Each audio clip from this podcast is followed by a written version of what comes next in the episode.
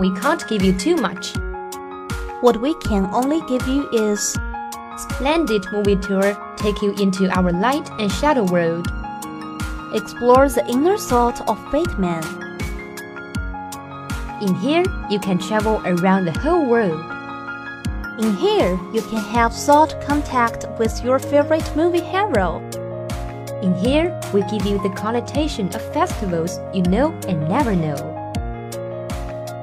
In here, In here, in here, in Marvel 5 English section.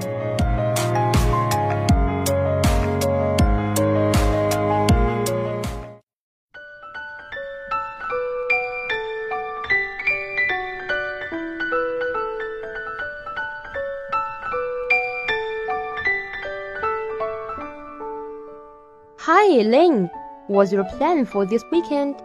Oh my god, don't you know that this weekend is a Thanksgiving Day? Oh, I remember it. It might be because I am a Chinese. So today our theme is Thanksgiving Day. yeah. The writer O. Henry called it the one day that is purely American. Thanksgiving is not a religious holiday, but it has spiritual meaning.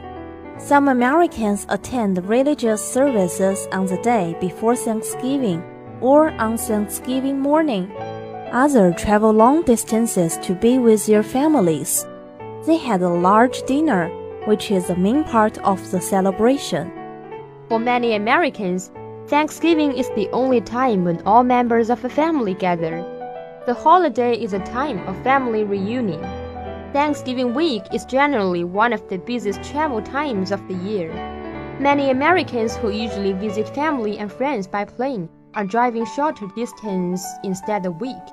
Some mental health experts say the attacks have frightened people. They say people feel safer and happier close to home. More than any other holiday, Thanksgiving is a celebration of family and home. Many people say that this year they are especially thankful for their families and friends and the good things in their lives. On Thanksgiving Day, people enjoy a long day of cooking, eating, and talking. The traditional meal almost always included a turkey with a bread mixture cooked inside. and other traditional Thanksgiving foods served with turkey and sweet potatoes, cranberries, and pumpkin pie. Stores are said to sell more food at Thanksgiving than at any other time of the year. And many people eat more food at Thanksgiving than at any other time of the year, too. Over the years, Americans have added new traditions to their Thanksgiving celebration. For example, a number of professional and university football games are played on Thanksgiving Day. Some of the games are broadcast on national television. Well, exactly. Do you know the history of the holiday? The first settler of Massachusetts arrived there because of the religious persecution from England and King James. Once in the New World, they befriended a native named Squanto, who taught them how to harvest food from the area such as corn. And then what happened? Well, they had enough harvest for the next winter and celebration.